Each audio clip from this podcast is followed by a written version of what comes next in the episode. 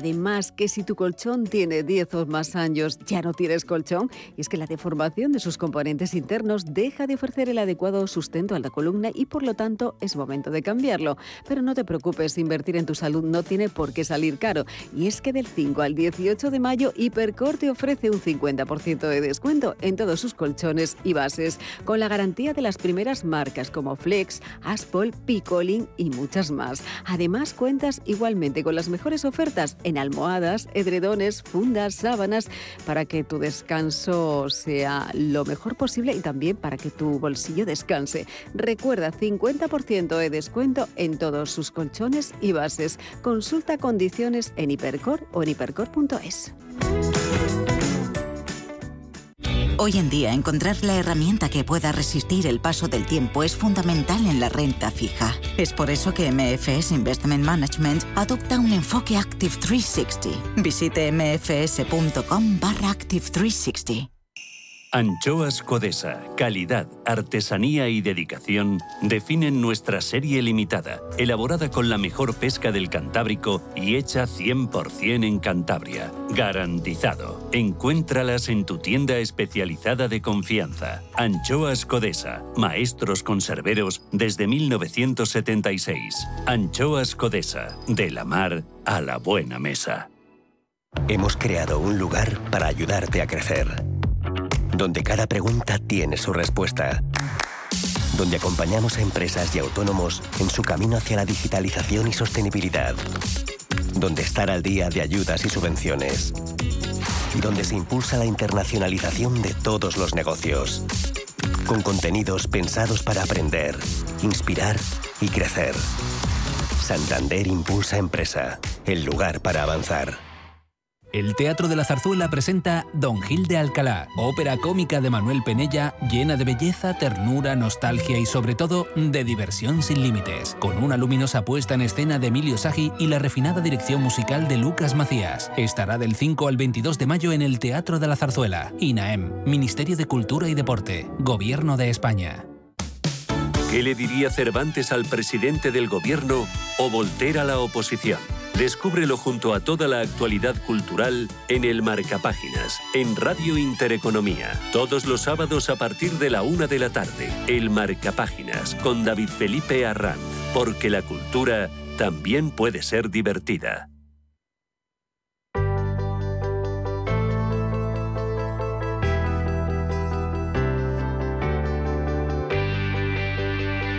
Clase Business en Capital Intereconomía.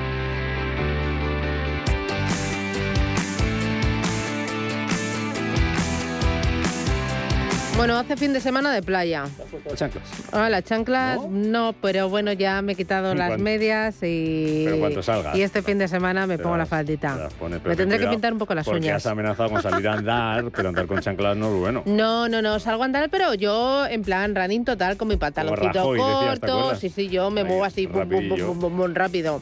Y me pongo mi pantaloncito corto, mi camisetita, que me dé el sol, me doy mi cremita y que el sol son vitaminas. No es por eh, desmoralizar, pero leía el otro día un artículo que decía que andar 30 minutos no adelgaza. No, no, yo mucho más. Ah, Buf, vale, en, vale. eh, No. en los mejores días me he hecho hasta 15 kilómetros. 15 kilómetros. Sí. Qué barbaridad. Eh, ayer me hice 6, Poquito. bien, no, bien. ayer para mi media estoy por debajo de la media. La media son Está 9. bien, Pero ten cuidado con el Yo calor. eh, escapo de casa. Escapo de casa. Cuanto más tiempo mejor, ¿no? Si son, Digo, chicos, me voy. Si son 20 kilómetros, mejor Cuando que venga, 15. todo organizado. ordenado, todo hecho. Eh, el problema es que luego no me hacen ni caso. Los niños cenados. ya, ojalá, ojalá. Eso es lo que sueño, mientras Bueno. que voy ahí tipo Rajoy, pero, Ya, no, pero no. Cuando no, llegas a casa te encuentras. Pero bueno, Bueno. vienes relajada. Eh, bueno, eh, bueno. Oye, ¿tú este fin de semana qué haces? Eh, pues este fin de semana no tengo mucho. Ah, no, no, ¿El siguiente puente te vas o no? Ah, no, que trabajas conmigo el trabajo, siguiente trabajo, puente. Y como ya me cogí Mm, puente, ya, ya, ya, pues ya. este fin de semana es un poco aquí como plof.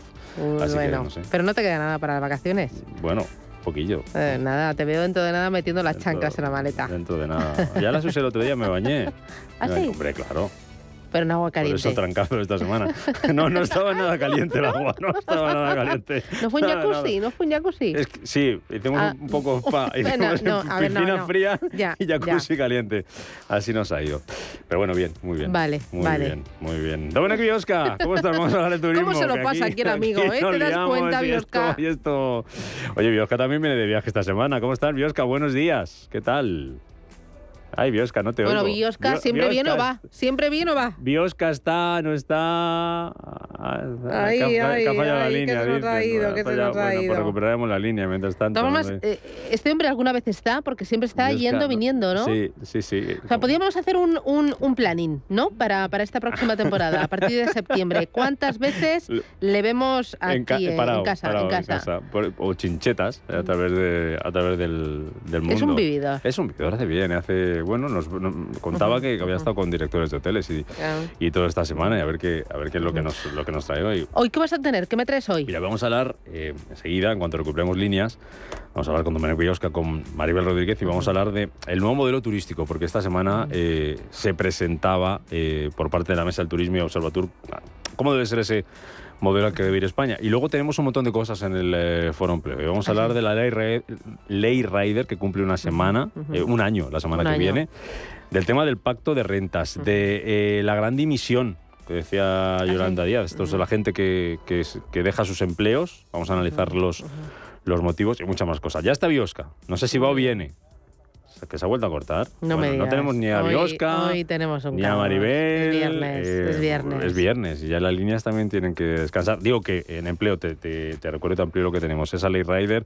lo de la gran dimisión, el tema de la contratación indefinida, que hay gente que dice que muy bien, que sube los contratos indefinidos, otros que dicen que es que les han cambiado el, el- el nombre. Nuestro contertulio José Luis Fernández Santillana, que viene hoy, que dice que lo que estamos haciendo es trocear el mercado laboral. Oye, vamos a parar si te parece, así como dos minutillos, recuperamos líneas y arrancamos con ello. Venga.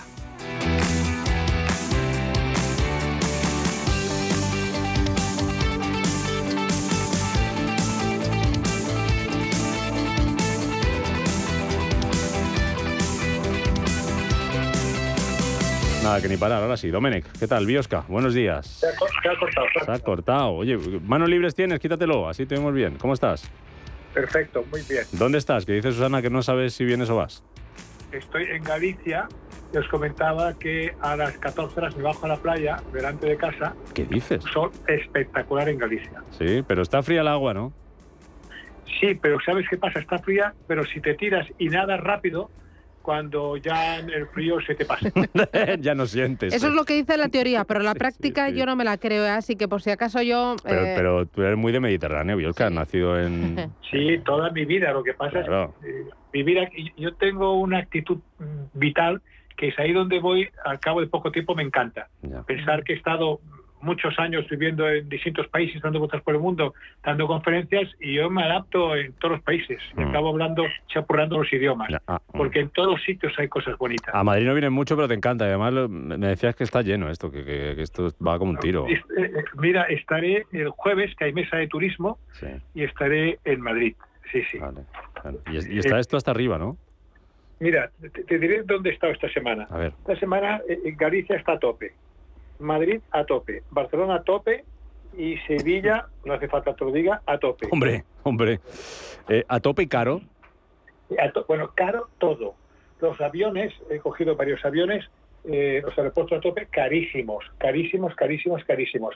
Eh, el último que hice de, de, de Madrid, porque venía de no sé dónde, tuve que hacer hasta Madrid para venir a Galicia, eh, hasta la sala VIP estaba llena. Hasta la sala VIP estaba llena. Ya. Bueno, que es una buena, una buena noticia que se vayan recuperando los la demanda, eh, pero vamos a ver qué pasa con los con los eh, precios. Está por ahí Maribel Rodríguez, vicepresidenta del Consejo Mundial de Viajes aquí, y Turismo. aquí ¿Qué tal, Maribel? Bien- bienvenida. ¿Qué tal estás? ¿Sabes qué pasa? Yo creo que no tenemos ya la percepción que teníamos antes de cuando algo estaba lleno o vacío. Nos hemos acostumbrado demasiado a ver los sitios vacíos Mm. que ahora nos parecen que están llenos, con lo cual ahí el precio sí, el precio ha aumentado un poco, también hay una inflación terrible, pero la percepción de estar lleno vacío ahora la, la tenemos distinta a como era antes. Se va llenando, se, va llenando, porque mira, si vemos las cifras, vemos esos cuatro millones de turistas internacionales que vinieron a España en, en marzo. Bueno, muchos o pocos, hombre, muchos más que los 400.000 del año pasado, cuando había restricciones, pero estamos todavía casi un 30% por debajo de los niveles pre-pandemia y los que más turistas nos siguen mandando son los británicos, ¿no? Esto, esto de momento sigue así.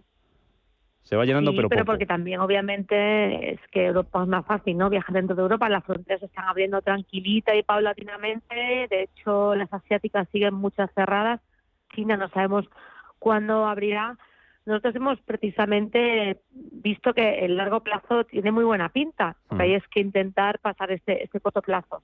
A largo plazo el turismo va a ser un boom que va a ir por encima del crecimiento de los 10 últimos años antes de 2019, con lo cual es muy buena noticia. Parece que hay que hacerlo de manera sostenible y, equilibrada.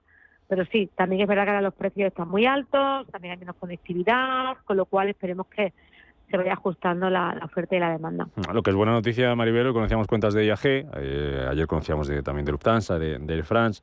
Más reduciendo pérdidas, todavía pierden mucho dinero las aerolíneas, ya esperan ser rentables, eh, pero lo que advierten es del aumento del, del precio de los combustibles, que eso al final lo vamos a terminar pagando nosotros, ¿no? Eso por un lado, pero también porque ten en cuenta que el primer cuarto de cada año eh, para las aerolíneas en general es el año más, es la, época más flojita, van recuperando luego sus números en temporada veraniega, septiembre, octubre, con lo cual, bueno, es, una mala noticia en algún sentido, pero también es mejor de la esperada, con mm. lo cual sí que efectivamente el precio del petróleo es, y de otras cosas, no solamente de porque todo está subiendo, y al final lo acaba pagando el consumidor, que ya estaba un poco preparado para pagar más, porque hemos visto que la sensibilidad del precio que había antes es distinta a la que hay actualmente, pero sí que sí que va a afectar mucho a la hora de la, del precio final del viaje. Mm. Lo que es buena noticia también, Biosca, tú que eres muy de paradores, es que ha superado en el eh, primer cuarte, en el primer trimestre, en el primer cuatrimestre las ventas anteriores a la pandemia, ingresos de casi 72 millones de euros, que es un 11,5% más que en 2019. ¿El modelo paradores funciona? ¿Es rentable? ¿Esto va bien? Funciona mucho, como ha cambiado de cuando yo estaba, muchísimo.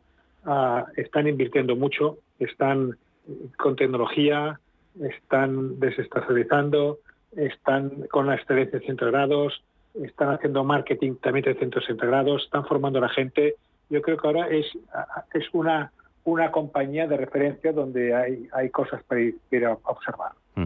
Hoy voy a plantear un debate en esta parte final de, de este clase business eh, de, hoy. Recuerdo que mañana a las 12, clase business con Elena Fraile, que también está Maribel aquí en Capital Intereconomía. Digo que os invito a un debate, os voy a plantear un debate sobre, sobre el modelo turístico al que, hacia el que tiene que ir España. Eh, lo comentábamos la semana pasada, Biosca, acuérdate, que hablábamos de Venecia, de esa película que se estrenaba sobre el turismo de masas, eh, hacia qué tipo de turista tenemos que ir, si al de masas o un turista un poco más de calidad. Bueno, eso se lo ha planteado esta semana la Mesa del Turismo y el Observatorio Nacional del Turismo Emisor, Observatur, que ponía sobre la mesa esa reflexión sobre cuál tiene que ser el modelo turístico más adecuado para España. Y está con nosotros Marcos Franco, que es socio fundador de Observatur y es miembro de la Mesa del Turismo. Don Marcos, bienvenido, muy buenos días.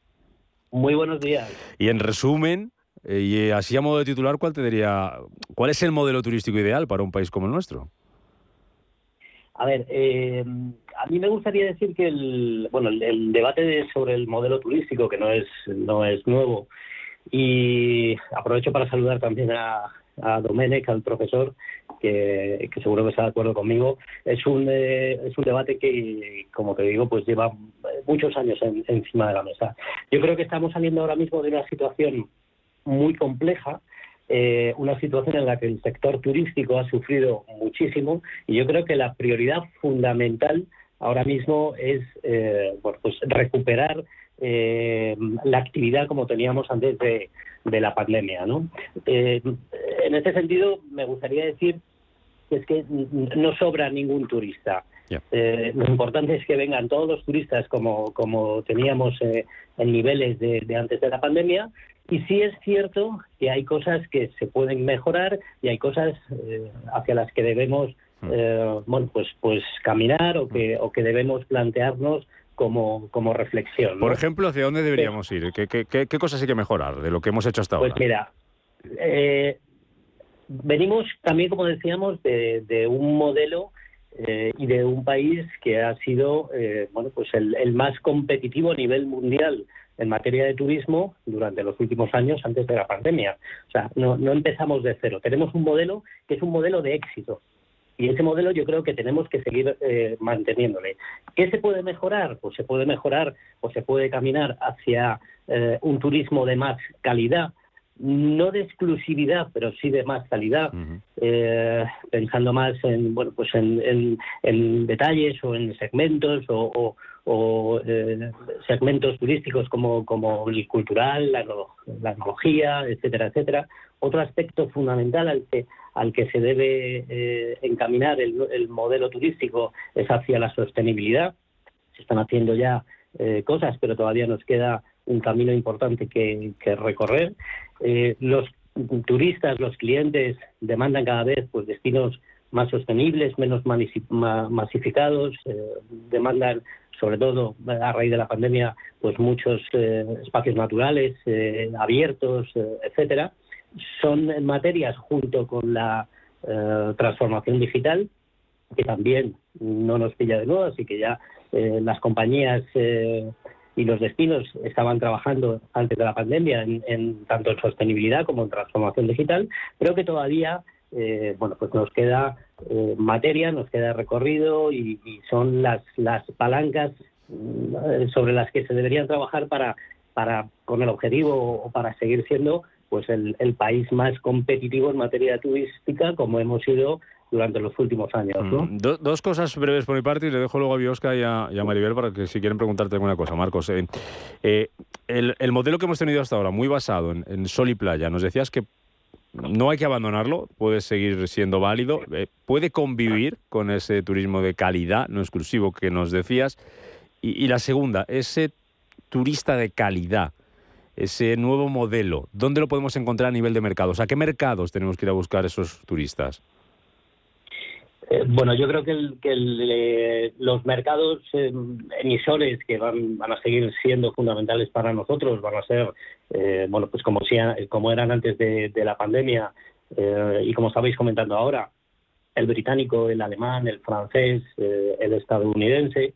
Sí es cierto que todavía hay mercados, los asiáticos, que, son importantes también para este segmento, bueno, para este turismo de, mayor calidad, que todavía están pues eh, eh, con dificultades para poder eh, venir, a, venir a España y esos hay que hay que recuperarlos pero pero como te digo yo creo que, que también hace falta un, y lo venimos diciendo en el observatorio, en la mesa de turismo, también hace falta un poco de, de concienciación y de información. España ahora mismo y antes de la pandemia eh, era un, modelo turístico que no solamente era sol y playa. Mm. Y al final eh, hay muchos eh, clientes con distintas motivaciones, no solamente en sol y playa, que estaban ya viniendo a España.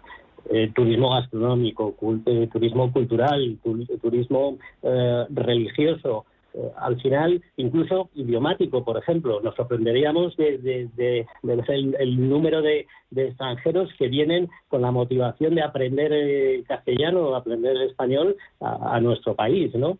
Mm. Como te digo, mm, yo creo que, el modelo de, Sol y Playa, que se nos ha quedado mucho también en, eh, bueno, pues en, la memoria y en el, posicionamiento del destino, pero que ya antes de la pandemia eh, hmm. Se están haciendo bueno, pues, eh, muchos esfuerzos por diversificar en cuanto a producto, por desestacionalizar, y yo creo que, que, a día de hoy España es mucho más que un destino de sol y playa. Yo creo que si fuéramos un destino solamente de sol y playa, como te digo, no seríamos eh, bueno, pues el, el, país más competitivo del mundo según el World Economic Forum. ¿no? Biosca, eh, empiezas tú, pero muy breve, voy a pedir, para no irnos mucho de tiempo, la pregunta y la, y la respuesta. Nos vemos el jueves en la Mesa del Turismo. Primero, eh, apoyando lo que decías, es importante también que todo y todos somos turismo. O sea, que no puede ser que el sector privado y el sector público vean con cultura distinta, ni puede ser que una comunidad vaya eh, en contra de la marca España. Que todo tiene que ser marca España, que es muy importante la digitalización, porque el cliente viene informado y se va, tendría que irse como embajador. Y para acabar, y muy importante, creo que, que la, digitalización también para la circulación de los clientes turistas en las ciudades. Eso de que van a hacer dos horas de cola para entrar sin número, como decimos, pues esto, esto es antiguo. ¿Firmas debajo, Marcos? Totalmente, estoy totalmente de acuerdo con el planteamiento de, de Domenech. Maribel, terminas tú. Sí, hola. Sí, bueno, mm, la calidad, hablas de turista de calidad, que lo entiendo perfectamente porque es aquel turista que gasta más o que hace otras cosas, ¿no? Que no solamente la que entendemos más común. Pero ¿la calidad la trae el turista o la tiene que tener el destino y el lugar al que va el turista?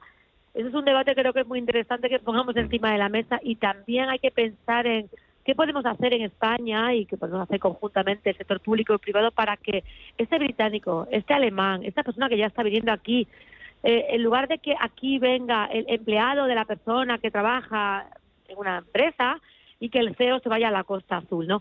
Lo digo así un poco a, la llana, pero realmente es así. ¿Cómo podemos segmentar dentro de nuestros mercados, ¿no? emisores, para poder alcanzar a atraer a este turista que es el que mayor poder adquisitivo tiene? a, ver si, a, ver si, en 30 segundos, Marcos, te da tiempo a resumírselo.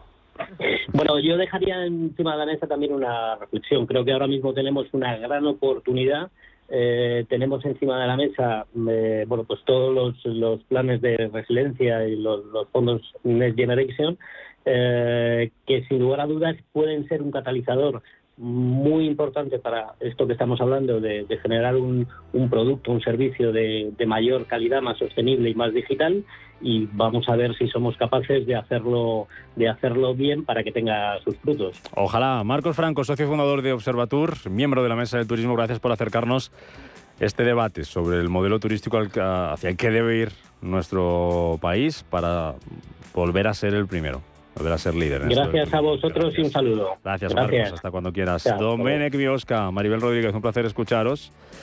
Pasado muy bien, buen fin de semana. Nos escuchamos el viernes que viene. Bueno, mañana Maribel, 12 clase business. Me han dicho dónde os vais, pero no lo adelanto. ¿Tú, ¿Tú lo sabes? No lo desvelamos. No lo desvelamos. Mañana a las 12, que será un sitio bonito. Pasado me voy, pasado viajo también, o sea que uh, una próxima semana. Qué, raro, qué raro, qué raro, Pásalo bien. Que vaya bien. Gracias a los dos. Adiós, Maribel. Adiós, adiós. Adiós, adiós, adiós.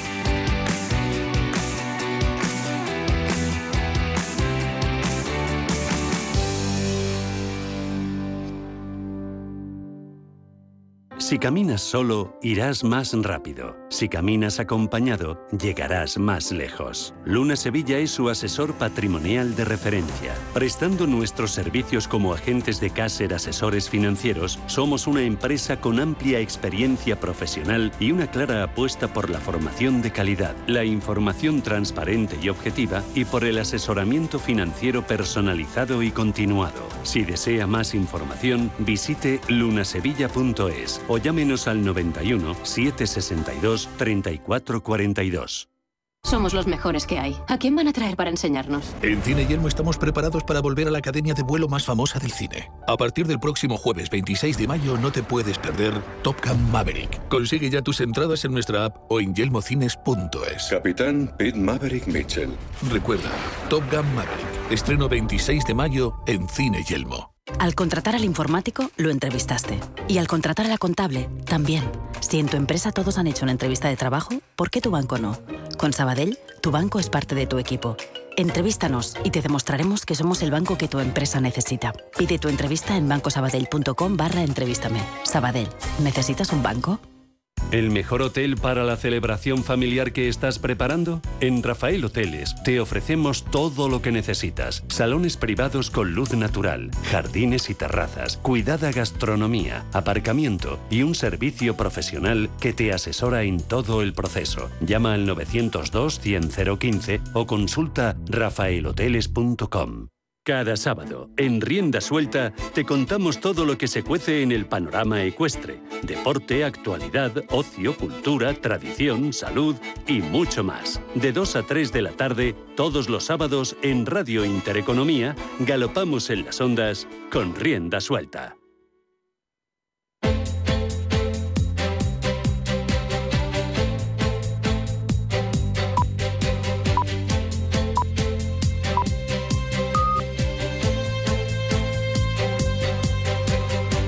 En Capital Intereconomía, Foro de Empleo.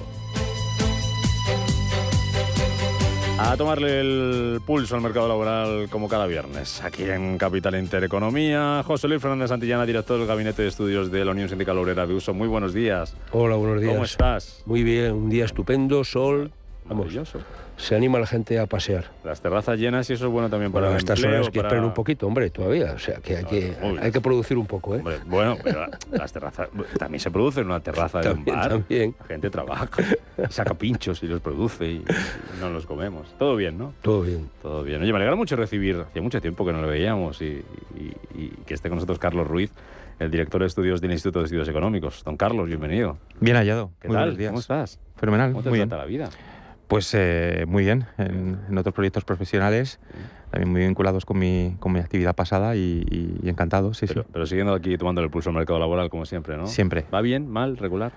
Eh, pues eh, me gustaría responderte con rotundidad a esa pregunta, porque tenemos una disparidad de información según los registros que tenemos bastante importante, ¿no? Eh, va bien. De momento Vale. yo creo que, que, este, dadas las circunstancias y la inestabilidad que tenemos en, en- en el horizonte, creo que el empleo está respondiendo eh, positivamente. Y sube el empleo indefinido. Eh, eh, uno de cada dos contratos firmados en abril indefinidos, eh, 48,5% después de la entrada en vigor de la reforma laboral. Mira, quiero que escuchéis a la ministra Díaz y al ministro Escribá hablando de lo contentos que están con la reforma laboral y de lo que ha conseguido en muy poco tiempo. Vamos, escasamente un mes de aplicación de la reforma laboral, sí 100 días desde que se aprobó en diciembre, los datos son espectaculares. Hoy prácticamente uno de cada dos contratos lo es con carácter indefinido. Y esto no es pequeña cosa. Es la verdad es que la reforma laboral, vista en su integridad, supone eh, un, cambio, un cambio radical en la forma en la cual se va a contratar y, y no hay nada mejor que eh, eh, transitar de una forma decidida hacia mucha mayor, eh, mucha menor eh, temporalidad, porque además eso ay- ayuda a algo muy importante, que es que los trabajadores se formen más. El no, es, no, es, no es pequeña cosa de Díaz, me ha recordado el no es cosa menor de Rajoy, que, que lo dijo una vez.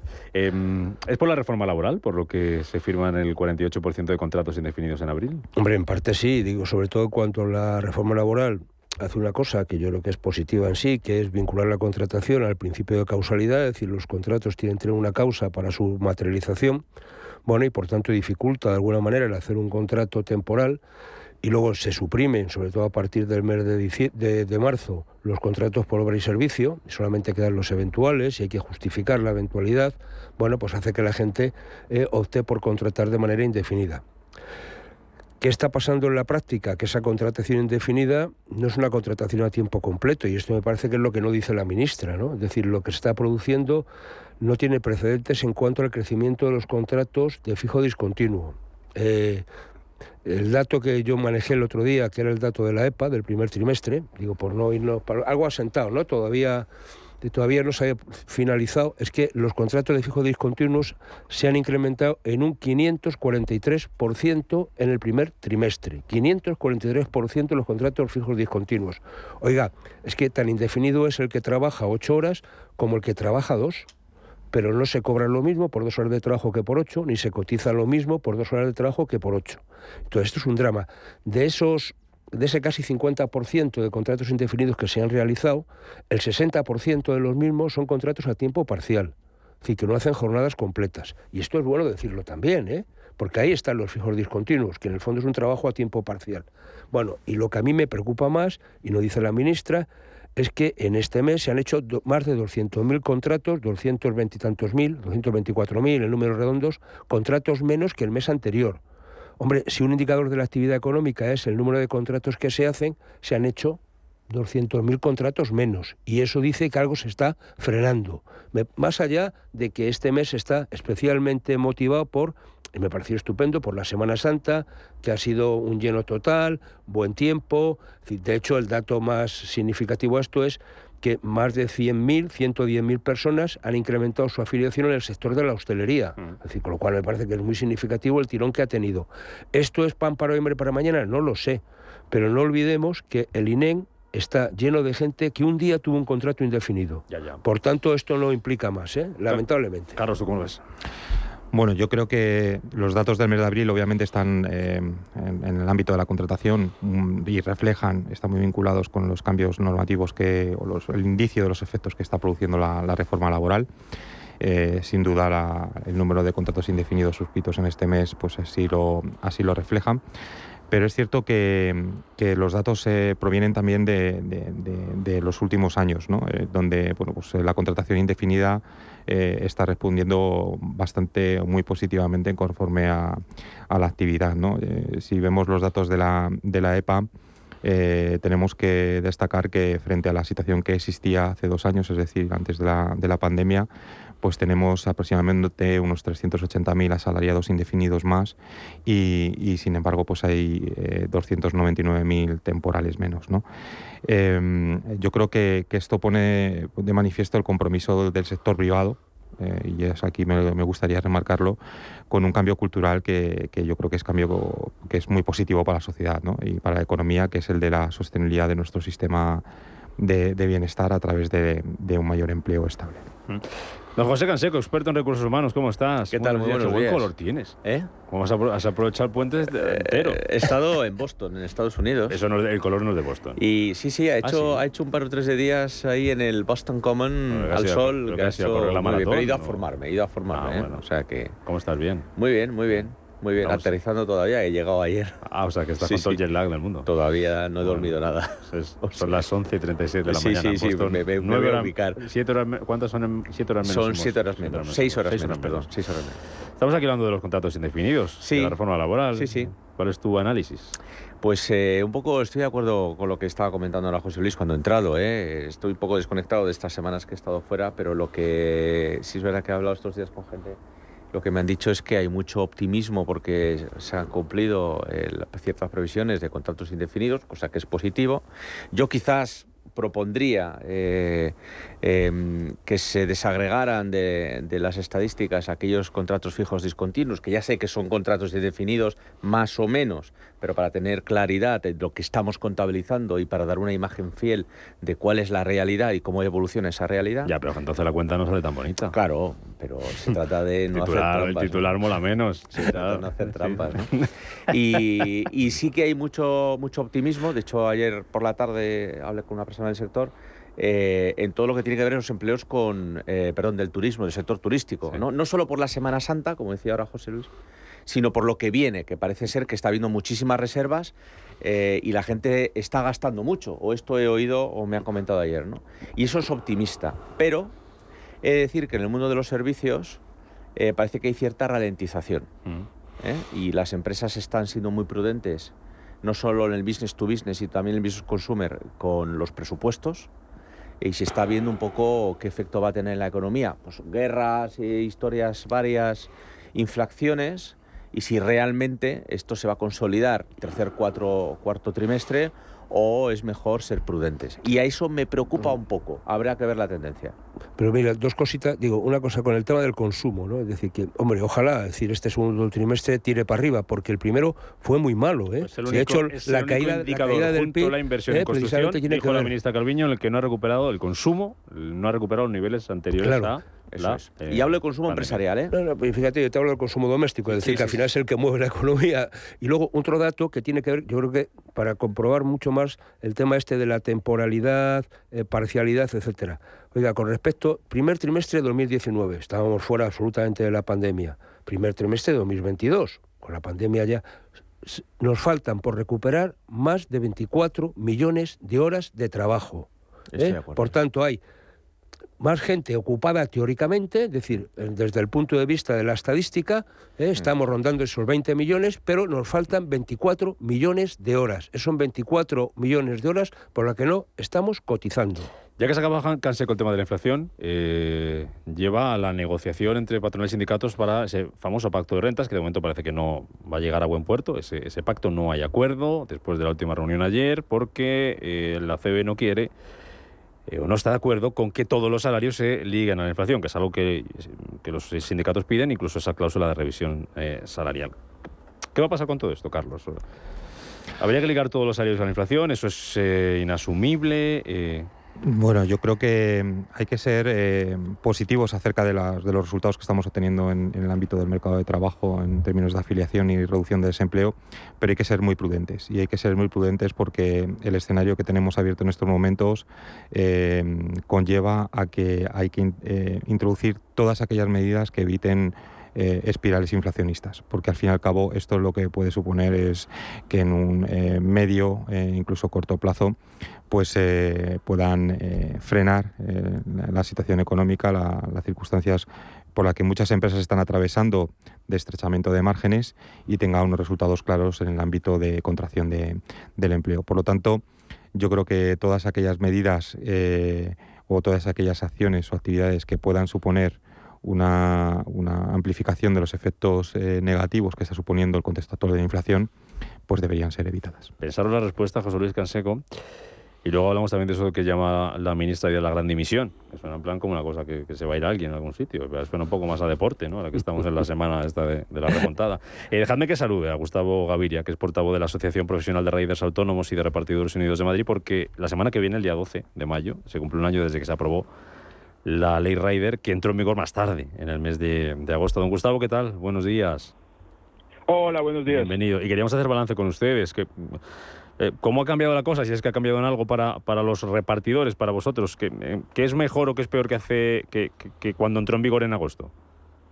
Pues peor, básicamente todo. Desafortunadamente, eh, sí, por supuesto. De hecho, desafortunadamente creo que hemos eh, visto con bastante horror lo que es el cumplimiento de las peores, eh, de los peores pronósticos que teníamos respecto a, la, a, lo que es la laboralización forzosa del, sector de los repartidores. es, decir, que estabais mejor como autónomos que como asalariados, que es lo que marca la ley. De hecho, una mayoría de repartidores pedimos esto en las calles, salimos más de 34 oportunidades en una veintena de ciudades del país, las manifestaciones más masivas de repartidores a nivel nacional y es que nunca nos escuchó el Ministerio de Trabajo. Su respuesta fue silencio y unilateralidad. Hemos visto cómo a finales del año pasado se fue de libero con 3.871 trabajadores despedidos, yo uno de ellos. Vimos cómo el día de inicio de la ley Rider, cuando se culminó el vacatio legis, Vimos cómo Uber Eats se estrenó despidiendo al 75% de los repartidores. Esto usted lo puede comprobar, de hecho, la sentencia 6-2022 de la Sala de lo Social de la Audiencia Nacional. O sea, que no es invento, o sea, no era como la ministra nos decía a nosotros, que esto era atávico, ¿no? que el miedo era atávico y que esto era un discurso catastrofista por parte de las empresas. Esto pasa cuando una regulación se hace con marcado carácter ideológico antes que sustentado en datos. Ya. Eh, está habiendo mucha triquiñuela, eh, no sé si llamarlo trampa, o intento de adaptación de las empresas para que no pase lo que le ha pasado a Deliveroo, por ejemplo, que, se va porque no le salen las cuentas y deja a más de 3.000 personas en la calle. Leíamos esta semana, y era noticia en varios medios, que, que Globo ha cambiado la forma de facturar para intentar ocultar eh, cualquier sospecha de relación que tenga, cualquier relación laboral que tenga con, con sus repartidores. Está habiendo mucho, no sé llamarlo trampas, llamarlo... ¿Cómo lo estáis viendo vosotros? Eh, bueno, lo, lo primero que hemos visto es si tú lo miras, la ley Rider es una ley de un único artículo y dos párrafos, por lo cual imaginarás la interpretación es tremendamente subjetiva y, claramente, o sea, de hecho lo que expone es una presunción de laboralidad, ni siquiera expone una laboralidad en sí misma. Entonces, como imaginarás, las empresas buscan adaptarse de la mejor manera posible dentro de su interpretación de estos dos párrafos que de hecho caben en un POSIT. O sea que está claro que, cada, quien verá cómo se ajusta. Eso sí, hemos visto cómo Globo ha sido la única que se ha intentado ajustar por lo menos a gran escala, y ha servido de refugio básicamente a los que hemos perdido el trabajo en los otros sitios. Porque si no se adaptara a Globo, habría más gente despedida. Eh, sí, ahora mismo Globo de hecho es la que concentra la mayor cantidad de repartidores y si una situación como la de Libero o la de Uber Eats o de hecho la de Amazon un poco antes de la aprobación de la ley Rider que también dejó 4.000 personas sin trabajo cuando vieron venir toda esta situación se llegase a hacer con Globo esta, clase de cosas eh, ahí sí estaríamos hablando de miles de personas en el paro directamente. Oye, Bruselas está negociando una directiva sobre para mejorar las condiciones de trabajo de los eh, de estas plataformas. Eh, se supone, no lo sé, eh, Gustavo, tú seguramente lo sepas mejor que yo, eh, que esto lo que va a hacer es hacer que la ley española no tenga ninguna utilidad, porque estaría por encima de ella. No, no, sé en qué dirección va esa ley, esa directiva que negocia Bruselas y si puede ser un poco vía de escape para vosotros.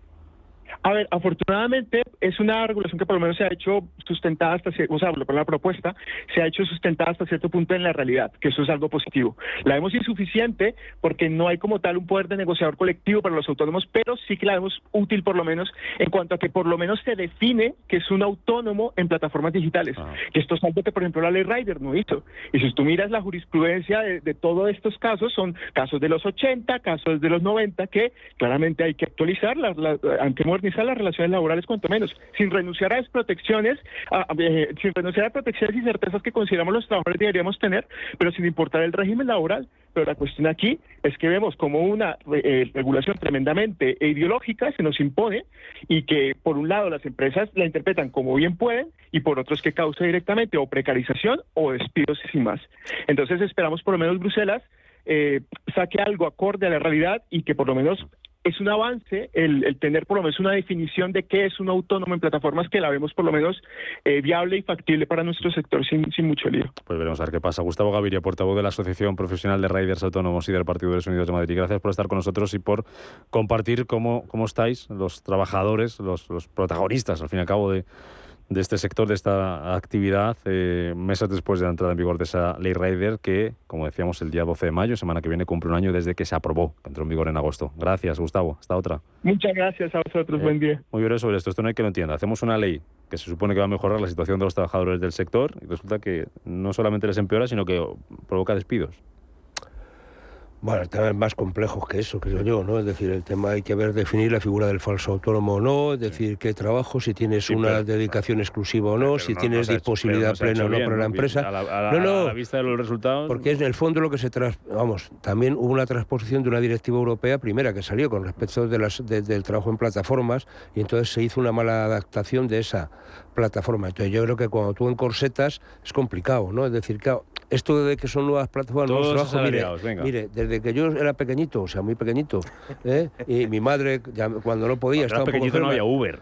No, no, por eso, pero llamaba a la carnicería y venía Pepito, que era el Ah. chaval que estaba en la carnicería y le traía el paquete, ¿no? y ya poco, está, sí. y venía andando, no venía en bici, o sí. Es decir, entonces le daba una propinilla y aquí paz y después gloria. Es decir, ¿cuántos universitarios Era nos hemos, gastado la- nos hemos ganado eh, durante el verano haciendo cosillas de estas? ¿Qué ha pasado? Que estructuralmente esto ha cambiado. Es decir, ha pasado a ser el empleo principal de mucha gente. Entonces esto hay que darle alguna ¿Pero tú vuelta más, también de chico? Hay que, Eh, hay no, que tal, exactamente etcétera. no. No, no, pero digo Un que, periódico repartido, Oiga, que revistas, estas ¿eh? cosas no son nada nuevas, ¿no? Es decir, por mucho que se quieran vender, se le cambia el nombre, se pone lo que quieras, pero bueno, aquí el tomate es de fondo. Yo lo que quiero en cualquier caso es decir dos cosas con este tema de la ruptura de esa supuesta mesa de de confrontación. ¿eh?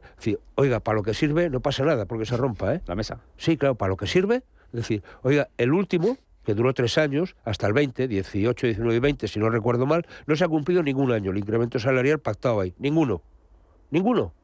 Eh, en ese acuerdo, teóricamente, que son de recomendaciones, mis primos de Zumosol, mis colegas sindicales, abdicaron de referenciar los salarios al IPC, porque no costa. Y abdicaron de las cláusulas de revisión salarial, que ahora reclaman. Oiga, o sea, no tengan ustedes tanto morro. Lo digo coloquialmente en la parte que me toca como sindicalista. Lo digo porque se tragaron los sindicatos, estos tan, tan estupendos y tan fuertes, una subida para los empleos públicos del 2% para este año, con un IPC que ya se conocía en diciembre del 6,5%. ¿Y por qué no reclaman al gobierno una subida para los empleados públicos? Oiga, ¿por qué no hablan de la tasa de temporalidad de los empleados públicos, que es 10 veces superior a la del sector privado? Oiga, o somos coherentes o no lo somos. Por tanto, este tipo de mesas, que lo único que sirven es para dar recomendaciones, pues mire, cada parte que dé las recomendaciones que quiera y después cada uno en la negociación colectiva haremos lo que podamos y pelearemos lo mejor que podamos para la gente. Pero este tipo de inventos, supras, oiga, mejor, quédense en casita, ¿eh? Queda gusto. Ya me queda gusto. No puedo añadir nada de lo que ha dicho sobre la, la negociación salarial. La verdad es que suscribo, tiene razón. Sobre el tema de los riders, eh, había, estaba leyendo algún dato por aquí de que solamente el 20% de los riders tiene acceso a un contrato indefinido. Y yo creo que el problema fundamental es que antes esto era un complemento eh, profesional y esto es lo que sustenta la vida de muchas familias. ¿no? Eh, muchos de los riders, ese- no sé si ese 80% o menos, porque no he encontrado el dato, pero muchos de los riders no quieren un contrato laboral, quieren una estabilidad, que no es exactamente lo mismo para ellos. ¿vale? Y el problema que, que ocurre con los riders es que la base del negocio, de, de la estructura de costes, está el problema. un, negocio de este tipo no puede sobrevivir teniendo laboralizado a todo el mundo. Los márgenes de, un booking, el promedio de, mm, em, de, la comisión que cobra un booking cuando haces una receta está en torno a 100 euros. Un Open Table está en torno a 20 euros por reserva de restaurante. Los márgenes que tiene un delivery o similar no, no llegan a este punto. Y si lo cargamos con costes laborales más allá de la comisión que se puede llevar el pues rider, no, llegamos. No salen las cuentas. Y, esa es una ecuación difícil de, resolver. Ese es el problema. Os cambio de tema para terminar, Carlos, que hemos conocido esta semana un nuevo concepto, la gran dimisión, esta que va a reunir también eh, Yolanda Díaz a esa mesa, que tanto le gusta a José Luis, eh, porque es un fenómeno que ya se está dando en Estados Unidos. Conocíamos esta semana el dato, eh, más de 38 millones de personas han abandonado su puesto de trabajo y hay un total de cifra récord de vacantes, 11 millones y medio. Aquí en España estamos por debajo, decía la ministra de Trabajo, está en el 0,7%. Gente que se va de sus trabajos, eh, gente que renuncia. Eh, ¿Por qué se va la gente de los trabajos? ¿Por qué está pasando este fenómeno, Carlos? ¿Qué es lo que buscan y qué les podemos dar? No sé si es un tema salarial también o va más allá de los salarios. Bueno, yo creo que es un tema que va más allá del puro ámbito salarial, ¿no? Es decir, las relaciones económicas están cambiando por múltiples motivos, por eh, procesos que nos están afectando a todos, el ámbito de la digitalización, el ámbito de la transición ecológica, eh, nuevas competencias, nuevos perfiles profesionales y obviamente este cambio que desde mi punto de vista eh, es eh, estructural y que se conjuga con, por ejemplo, factores demográficos y factores de localización de, de la mano de obra, pues está teniendo eh, como repercusión que, muchas empresas o que bastantes empresas tengan dificultades para encontrar el perfil eh, profesional adecuado. mira, hace dos semanas estuve en un evento que, realizó Cepime junto a Randstad, donde se analizó en profundidad este tema y donde estaban múltiples sectores aquí, aquí allí reunidos. ¿no? Y ahí se expresó que bueno, pues el 56% de, de, las empresas pues estaban mostrando eh, problemas de búsqueda de estos perfiles de cualificación para cuestiones específicas o de alta cualificación. Y esto es un problema además que se agrava para un tejido productivo que es el que fundamentalmente compone nuestra estructura económica, que es el de las pequeñas y medianas empresas, ¿no? Porque aquí tienen tanto dificultades de ámbito general como de encontrar eh, eh, demandas de empleo competitivas con respecto a otras empresas que tienen más recursos y más tamaños. Para las pymes, el 70% de las de las vacantes que hay en estos momentos pues eh, no, no, están cubiertas para este tipo de, perfiles profesionales. Y luego, eh, que también me, llamó muchísimo la atención, que esto tampoco es que no encontremos ingenieros de o digamos eh, expertos en el ámbito de introducción de, de Big Data, etcétera, ¿no? sino que hay sectores tradicionales, pues estamos hablando por ejemplo en el ámbito de la construcción o en el ámbito de la agricultura, que están eh, pues eh, encontrando también bastantes dificultades en algunas zonas geográficas para poder cubrir puestos de, trabajo. Eh, bueno, yo creo que aquí debemos hacer una pequeña reflexión, analizar el problema, buscar determinadas soluciones alternativas, porque seguimos teniendo unas altas tasas de desempleo que no son compatibles con este, con este tipo de vacantes. ¿En Boston hay mucha vacante de empleo? Mucha de, verdad. Eh, fue un tema de conversación varios días y tienen graves problemas. Yo, yo pediría cuidado con los titulares, ¿eh? Eh, porque una cosa es que haya 109 vacantes sin cubrir el año pasado, que es un drama, y otra cosa es una gran dimisión y yo creo que tiene orígenes diferentes. los 109.000 vacantes, perdón, no 109, 109.000 vacantes, es porque la oferta y la demanda no acaba de casar porque lo que las empresas necesitan no lo encuentran en el mercado al precio que quiere y de forma competitiva para que cubra sus necesidades. La de gran dimisión, que, en Estados Unidos es una locura lo que está ocurriendo y está llegando a Europa, como y eso Ha sido más por la pandemia. La gente ha visto la luz y Han ha cambiado las prioridades de la vida. Tiene que ver con las prioridades de la vida, con la conciliación y con a qué estoy dedicando. Daros cuenta que en España el 80% de la gente está sobrecualificada para el puesto en el que está. Y el 60% trabaja en algo con lo que no se ha formado. Eso es el germen de esa de esa gran evasión. Yo creo, que, yo que no hay que ser muy alarmista, es decir, esto no tiene nada que ver con lo de Estados Unidos, este, este, no. digo, digo, lo que pasa en España, ¿eh? o sea, son 109.085 que los daba la encuesta trimestral de coste laboral, los dijo el 13 de marzo y corresponden al cuarto trimestre de 2021, de los cuales el 87,6% están en el sector servicios. Entonces, oiga, una cosa que digo nada más es que le preguntan a los empresarios, la mayoría de las unidades preguntadas contesta que no tienen vacantes que cubrir este trimestre porque no necesitan trabajadores adicionales. Luego aquí hay un problema de actividad, es decir, de falta de negocio para generar un puesto de trabajo. Don Carlos Luis, que me alegra mucho verte. Te espero aquí en un par de semanitas. Cuídate mucho. Canseco. Placer. A dormir. No Como sabes si es de día o de noche, échate una siestecilla. Haz lo que puedas. Abriré los ojos. sí, sí. José Luis, adiós. Hasta la Un próxima. placer. Nos vamos, como siempre, con la mejor agenda. Planes para este fin de semana. Se estrena con ella nuestro compañero Pablo de Fea. Hasta el lunes, aquí a las 7 de la mañana. Pase un buen fin de semana. Adiós.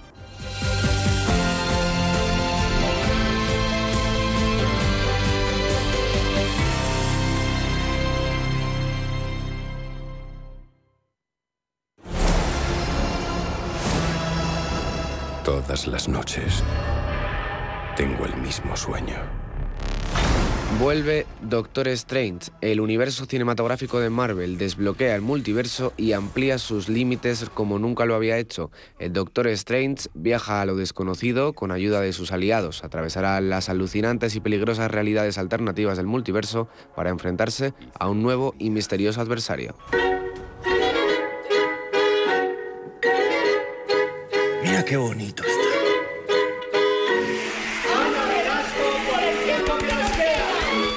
¿Y qué pasa con todos aquellos que no logran ser igual de famosos que el actor de Doctor Strange? Su historia la cuenta la obra de teatro Los Farsantes, una sátira sobre el mundo del teatro y del audiovisual que reflexiona sobre el éxito y el fracaso. Cuatro actores de lujo, Bárbara Leni, Javier Cámara, Francesco Carril y Nuria Mencía, viajan por decenas de personajes, espacios y tiempos. La podrán disfrutar en el Teatro Valle Inclán hasta el 12 de junio.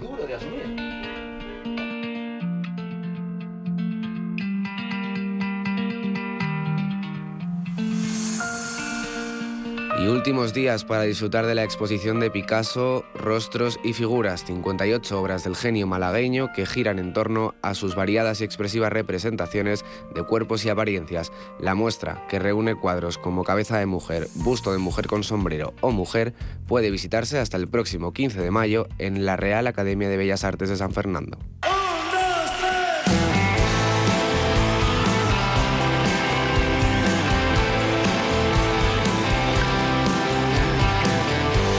Para todos aquellos que les guste más la música, pueden disfrutar de Quique González, que continúa su gira de su último disco del El Sur en el Valle. Hoy actúa en Valladolid, en el Teatro Carrión, mañana en el Palacio de Congresos de Salamanca y el domingo actuará en el Palacio de Festivales de Santander.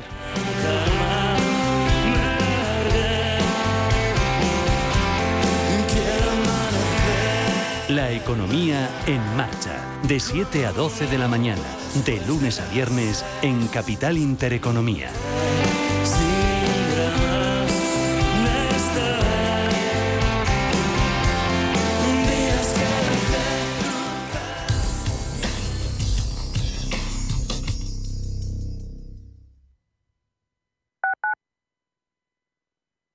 Finanbest, ganadores del premio del diario Expansión a la cartera de fondos de inversión más rentable en 2021 en categoría conservadora. Finanbest, cinco estrellas Morningstar para nuestro plan de renta fija mixta. Finanbest, gestor automatizado líder en rentabilidad por tercer año consecutivo. Finanbest, tú ganas.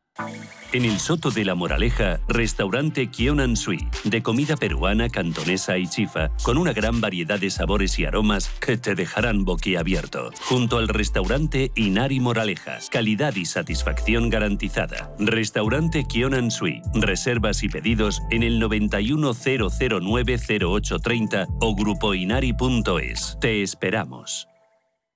Los pies son una de las partes importantes del cuerpo. Tienen que ver con el aparato locomotor y el bienestar general. Los domingos, a las 9 y media de la mañana y a las 12 y media de la noche, la salud empieza por los pies en Radio Intereconomía, con el especialista en cirugía del pie, Dr. Jiménez. El movimiento se demuestra andando. Amos de Casa, el magazine para hombres y mujeres